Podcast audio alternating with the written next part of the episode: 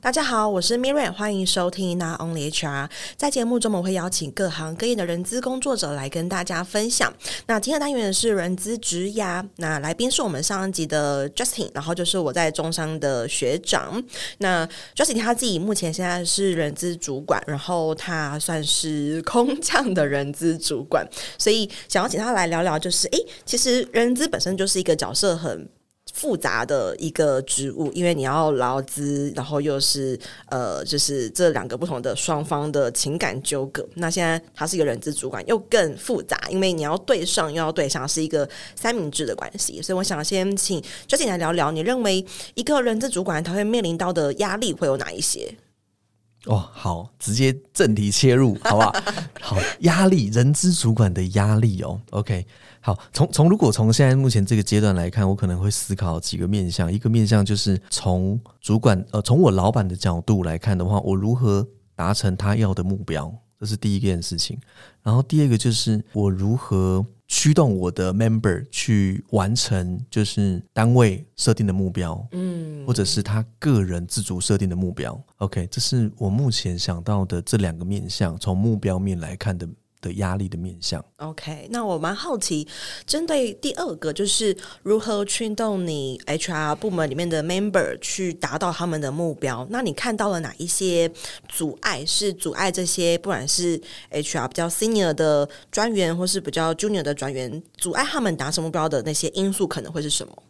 好，阻碍达成目标，这这我可能要跟你分享一下。我我觉得我现在目前加入这家公司比较有趣的是。也是我觉得过往的经验相对不一样的，就是在于其实这家公司并没有设定目标哦，对，就是每一个人其实并没有设定一个类似是 annual 或者是 quarterly 或者是 monthly 的目标，其实。没有哦，所以呃，是人资部门没有，还是每一个部门其实都没有？我现在目前的认知是，业务团队有业绩目标，除了业务团队以外，其实没有其他的没有工作目标，没有特别去设定目标这件事情。对对对，所以我我觉得从 member 的角度来看，现在目前这个这个阶段，反而是如何引导他们去设定自我的目标，可能会是一个。困难点，更根本的困难，对困难点，嗯、对对对，因为我我加入这家公司，然后这段时间的经历，其实比较能够体验的，比较能够了解的一件事是，大第一个，大家我可以理解，大家平常的工作相对来说非常的忙碌，嗯，哦，所以同仁的 feedback 比较像是说啊，我们平常呃忙自己的工作都忙不完了，所以其实没有什么时间来设定目标，哈、哦，那从目前这个角度来思考，反正比较像是，哎。可能要稍微思考一下，来厘清一下，就是他工作上面忙碌的重点会在哪里？对，我觉得有点小 tricky，因为既然你每天有很多任务要执行，但是是什么原因这个任务不会有一个目标在那边，就是会有一点有一点矛盾或是 tricky 的地方。懂，OK，有点像是我我现在目前的感受啦，比较像是说我们一直被时程追着跑。哦，oh. 对，就是说很多事情需要被完成，那这些需要被完成的事情都有它相对的时程时间点，嗯，所以我们我们其实，在追的目标就是在那个、做完，对，在那个时间点做完，OK，完成，OK，所以如果可以再做的更好，比较像是可以给自己设定的是，除了做完之外，什么样的状况叫做做好，做那个程度的不同，对，程度不一样，嗯，对了解，那。蛮想知道，就是以人资主管来说，你认为可能你在组织一个人资部门，因为我们都知道，呃，一个部门里面它可能会有不同的，不管是人格特质也好，它的 function 也好，例如说，诶，可能会有老虎的人，可能会有猫头鹰的人。那你在你的组成的这个部门里面，你会希望它的比重，或是它的成员的多样性，大概是什么样子的一个属性，或是它的分布大概是什么样子？哦，OK。你指的是人格特质面吗？嗯、就是针对这个比较是个人的部分，不是不是专业面的一个部分。因为到 HR 其实有比较可能呃企图的 HR，也有比较诶比较成执行面呃就是这种比较无尾熊的 HR，也有可能比较理性的猫头鹰的 HR。那你在目前在组成你的这个部门的时候，你会希望找什么样子的一个属性的 member 进来？OK，好，好。好，Miriam，你这个问题其实我会去多思考一件事，就是我们的 HR 团队的这些人，他互动跟他跟 HR 人员互动的这些人，他们的需求是什么？嗯，就是员工他需要什么样子的 HR？对，很棒的答案。对，我现在想法是这样，就是说，呃，从 HR 的角度，其实我会希望 HR 团队是客户导向，嗯，就是因为我们是内部的客服，然后是外部的 PR，所以可能对内我们需要什么样子的人格特质来跟对内沟通，那对外又需要放什么样子的特质人来跟对外做进一步的互动。对对，所以我，我、嗯、我的想法现在目前的角度会是 好精华哦，这一段，对，就是以客户导向来思考。这样的人需要什么样的人放进来？嗯，我举例好了，如果说是以如果这个人他会是负责招募，他百分之八十比重都是在招募 RD 职缺，他需要互动的是 RD 的工程师或者是 RD 的主管，那我可能就会放，我可能就会寻找一个第一个他，猫头鹰这种比较理性，可以跟 RD 沟通的。对，没错，没错，没错，没错，因为他要懂 RD 在讲什么，也要能够去。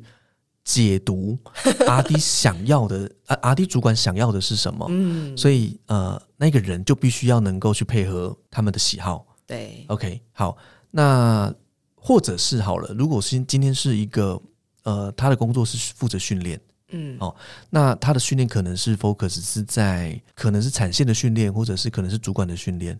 那如果是以产线的训练来看的话，我可能会需要一个。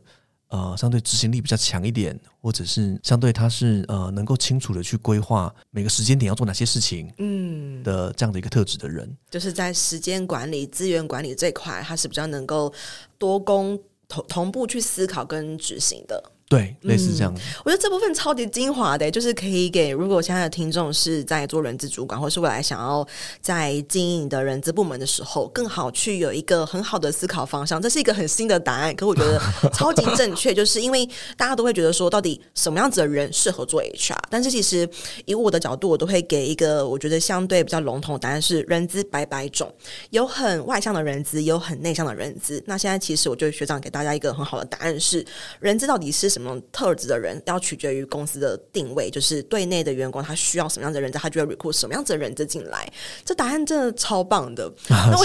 比较好奇就是学长你自己认为，那如果要成为一个人资主管的话，需要有什么样子的特质，或是需要有什么样子的一个能力或程度，才能成为可能要带领三四人团队这样子一个人资主管？哦，好。啊，人成为人资主管的特质、哦，完全一个新的题目不在脚本里面。对，完全不在脚本里面。让我想一下，我想一下。哦，OK。以以目前我第一个想到的，第一个会是我我可能会比较像是这样，就是说，第一个我觉得应该会是自我要求跟自我实现。好，有有点像是这样，就是说，当我其实这是这是我目前现阶段的想法啦，就是当我会希望我的 member 去完成哪些任务的时候，或者是说完成哪些工作的时候，我会反过来思考，是说从我的角度来看，我有没有办法完成这件事情？哦，就是先要求自己，再去要求别人。对对，这这这可能是我现阶段我第一个想法，就是有点类似是以身作则的概念。嗯，对，有点类似是以身作则。好。然后我我举例好了，就是说，比如说我会是一个蛮重视在什么时间点 deliver 成果的那种 promise，嗯，有点像是说，好，比如说我今天交办一个任务给我的 member，好，那我会希望我我在跟他互动的过程当中，我就跟他沟通说，这一个呃任务我们的 deadline 什么时间点，我会希望在什么时间点 feedback 结果给我，OK，好，那这样的状况其实从我自己本身的角度，我在跟我的老板互动的时候，我也会用同样的方式来要求自己。也就是说，呃，老板 deliver 一个任务给我的时候，其实我会去思考说，呃，我什么时候能够产出成果给他，嗯，然后在时间点完成，就有点像是当你说出来的话能够去被实现的时候，那时候信任彼此，那时候信任就会产生，嗯，这样就是我可以相信你说的这些话，对，这样 reliable 的概念。了解，所以我刚刚听到的是学长提到说，成为一个人资主管，不管对上的向上管理，必须要做到如期。如实，然后如程，就是整个整个管理要按照你们的时程去走啦，日期啦、时间啦，都是要如同当初我们承诺的那个样子。嗯、那对下也是一样，就是我们要有以身作则，然后也希望我们的下属能够回应，就是一样的一个相同的一个信赖跟他们的承诺，在这个工作的管理上面。嗯，然后我我觉得第二个我的想法有点像是，其实从我的角度来看，就是我会觉得我跟我的 member 其实是存在可能会有上对下的关系，但是我会多一些思考，是我能够带给他什么，或者是他在这一段的工作经历能够成长或者是获得什么。嗯，OK，呃，就有点像是这样，就是说，如果我们是一直持续的在要求 member 能够完成哪些任务，其实对他来说，他比较像是持续的一直在付出。好，那可是如果我能够多一些，是我跟他一起讨论，就是说，诶，你有没有自己想达成的目标，或者是自己想达成的方向，或者成就？那个内在动力比较高。对，嗯、对我我觉得主管有一个角色是把 member 的那种自我驱动的内在动力，把它找出来，找出来。嗯，好，OK。那当我们知道了，或者说，比如说我跟 member 一起讨论，也可能是透过 one one 的方式一起讨论出。其实这个人，这个 member，他可能想要的，举例啦，可能有些人他是想要，嗯，专业能力是更提升的；有些人他可能给自己设定一些目标，想要去达成，做做专业面。那当然，有些人可能是设定自己是薪资要有所成长，嗯，或者是职称要有所成长。OK，那知道他真的想要的的方向跟内容之后，再跟他一起讨论说，我们能够做，透过现在目前的工作做哪些事情来达成你要的目标。嗯，OK。我觉得这也是人事主管，我觉得应该要去有的 sense，对，要要把这个想法放在他自己带人的那个日常生活工作里面。嗯，如同我们讲，其实找到对的人，应该是说。在做人力资源管理，要把有能力的人、有意愿的人放在对的位置上。那如何让他有意愿？就是这个工作是他本身就想要做的。对，所以其实我还蛮认同，其实，在整个团队管理上，如果公司交付的任务是他跟不跟他本身对自己的期望在同一个路线上的话，其实我们不需要做太多的催你或太多。其实只要目标设定好，然后跟他的方向是一致性，其实他就很能够自己去完成这些事情。就是我们所说的找到对的人，就是一个好的开始。他就有能。能力有意愿就可以不用去做后面太多的一个框框条条，或是很多后面的一个就是成绩啊，或是一个制度在。嗯，他他是他有点像就是说，如果我们把这东西找出来，而且一起讨论出来，然后一起定出来，member 自我驱动自己的那种行为或者是想法就会增加。嗯，了解。那我还蛮想了解，就是目前因为刚好提到说学长算是有一点空降，然后你刚好下面有一个是比你。在这家公司服务年资久的是成员，是那你会如何去看待这样子的一个关系？换言之，在初期的时候，可能有没有什么样子的挫折，或是诶，你觉得好像有一个阻力在你们的就是互动之中？好，我觉得这个蛮多可以分享的。我我觉得其一就是在于，就是我我觉得 member 可能会有一个想法，就是说在跟 member 互动的过程里面，哈，member 可能会思考，就是说，呃，他可能其实也都不知道，哦，他不知道有一个人会来在他的位阶之上。呃，不是，我指的他可能也都不知道，是说，比如说像以我自己空降的角色来看的话，公司内部相关的制度流程，其实对我我自己其实是相对不清楚的。嗯，所以很多时候，呃，我在跟 member 一起互动的时候，我需要请 member 告诉我，嗯，就是呃，公司目前目前的做法是什么？嗯，OK，目前的做法是什么？好，OK，那呃，所以从 member 的角度来看，前期对他来说，他反而花了很多的沟通的成本在我身上。他需要一直传递资讯给你。对对对对，但我可以观察，就是过去这家公司在跟主管跟员工的互动比较像是单向。所谓单向，就是说主管直接告诉员员工要做什么，哦，然后员工直接去执行，没有太多的互动跟讨论。对对对，我想法比较不一样，逼他讲话。对，我反而会问他比较多问题。你的想法如何？这样我会希望他。可以跟我分享他的建议是什么？嗯，好，那为什么我会有这样的的想法？其实是在如果每一次我们都是单向性的，就是主管告诉员工要做什么，其实经过一年或经过两年，我觉得这个 member 可能不会有比较多一点的成长。对，但如果是在彼此的互动，或者是每一次的思考、自我的思考的时候，这个员工能够告诉主管说应该要怎么做的时候，其实在，在在在下一次在遇到同样状况的时候。我相信这个员工他可以有自己处理的能力。对，哦，所以我觉得这像这个时间点，我比较多的时间会是在询问说，呃，这个流程该怎么做？这个呃，过去到底做了哪些事情？嗯，那同时其实我也在尝试，呃，希望我的 member 能够具有这样的想法，就是自主思考问题怎么解决，然后自主提建议的这样的一个呃能力。嗯，那对于这样子的文化，有点我就算变革了啦，因为等于可能过往其实完全不是这样，然后是一个一百八十度的大翻转。那在这过程中有没有什么？你有尝试过什么样子的方法？例如说，诶，不一样的一个，比如说，假设说他们原本都其实没有下对上这样子的 voice 的管道，那你有尝试过建议哪一些方法，或是尝试过用哪一些可能框架啦，来吸引他们，鼓励他们可以说出他们的一个 voice？好，其实以现在目前来看的话，我倒还没有一个比较呃完整或者是架构性的，但是我我比较多的其实是多问问题。嗯，好，有点像是呃，我我举个例子好了，就是说，像我们准备要呃禁用一个新进人员，OK，那过去的经验，这个 member 会直接来询问我说，诶，那请问他应该要和多少薪资？他应该要和什么样的职称职等？OK，那我可以 suppose 就是说，过去的经验，他应该是透过询问的方式，主管告诉他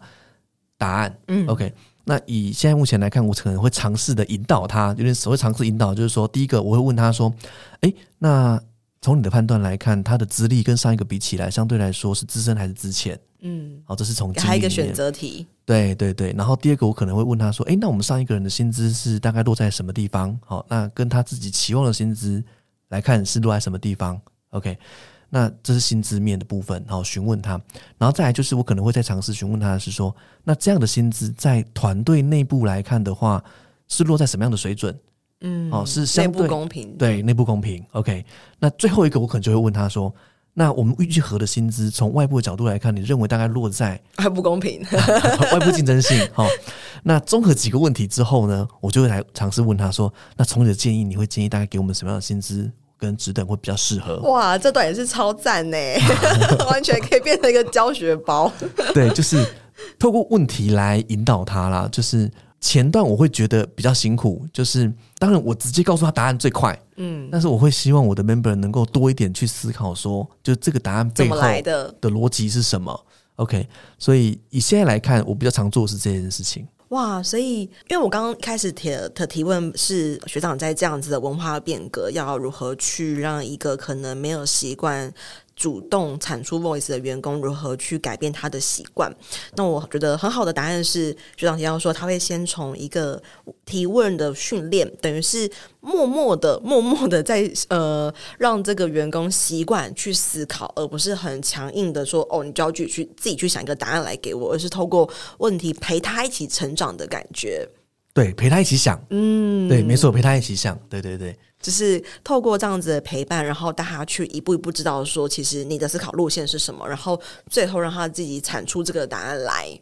对，那在上一集的时候，其实学长有提到说，你觉得呃，成为人资必须要可能要持续学习，然后要保持比较开放的一个态度。嗯、那照现在，其实你是一个呃主管的一个角色，那你认为成为主管的话，要如何在他的学习中，他的学习的面向可能会是哪一些？因为像我们 entry level 可能会学习的更多是我们的执行的方法跟我们的知识。那如果就一个主管职来来看的话，不论是他可能现在已经是主管职，他要做更多的自我的提升，或者是他准备要成为一个主管职，那他要怎么做一个自我的提升？学长，你会有什么样子的建议？哇，这个问题超好的，因为好，我老实说了，其实从我的角度来看，我也有点像是嗯。正在学习怎么做主管这件事情。老实说，哈，因为呃，过去在新创团队可能顶多带一个人，好，然后现在加入这边之后，呃，应该是要带四个人，OK，嗯，所以对我来说会是一个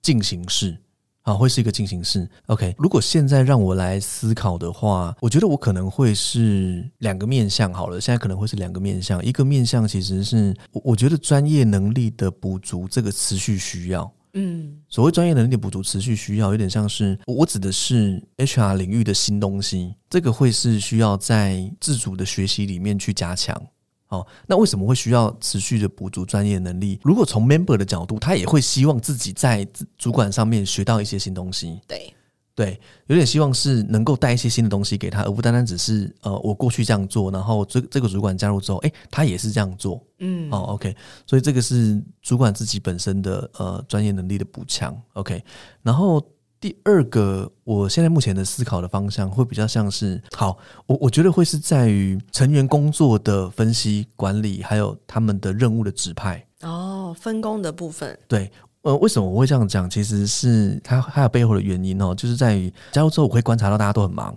哦，但是可以看得出来，其实大家其实是忙的相对比较没有目标性。嗯，OK，所以这个时候可能我从在主管角度来看的话，如果我继续丢任务给他，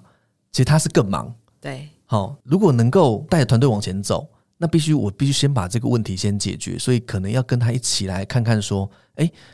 你主要在忙的工作会有哪些重点？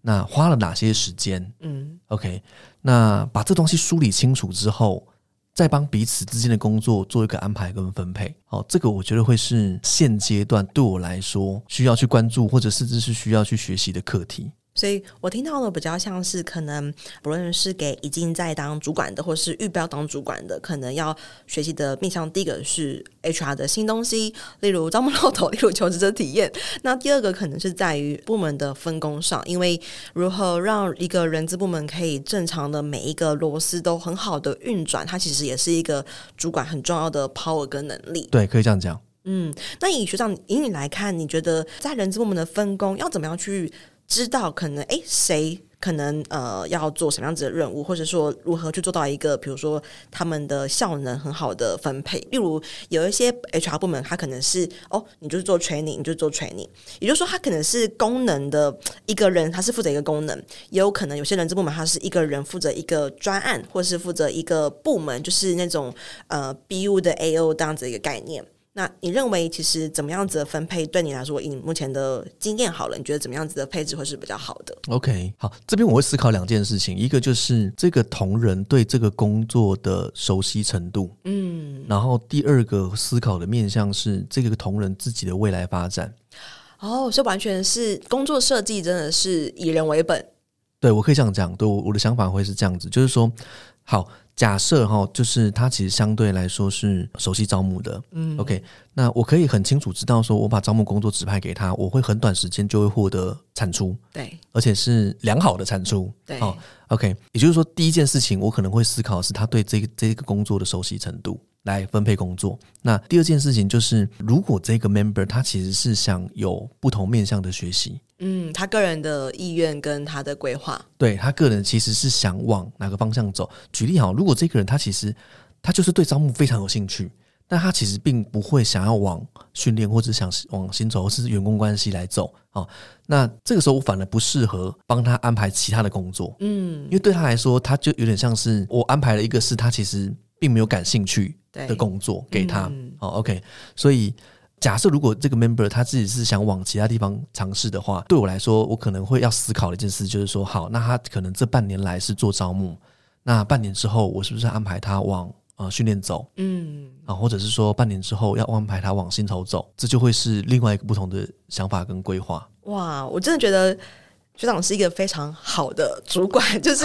因为其实不论是坊间的一些人资的讲师，或是坊间的一些人资的顾问，他们其实都会有很多的篇章去讨论说，HR 到底应该要摆方选去做分工，或是摆 BU，或是摆部门别去做分工。有可能这个 HR 就负责服务这个部门的所有的选用预留，或者是到底到底是要以一个 HR 是负责选，一个负责用，一个负责预，一个负责留。那我觉得刚刚听到一个还蛮呃，我觉得蛮新的，蛮蛮新的。答案也是很贯彻我们这一两节学长他的就是经营跟他对于部门培育的一个观念，就是以人为本，以这个 member 到底他想要做的是什么来做他的职务设计，而不是公司要求你做什么，而是希望我们找出这个这个工作这个互动当中一个彼此都舒服的一个内容跟一个方向。嗯，可以这样说。非常谢谢学长的分享。那这边呢，如果有未来 学长有任何的职缺事出，我会在我的 IG 跟大家做分享，然后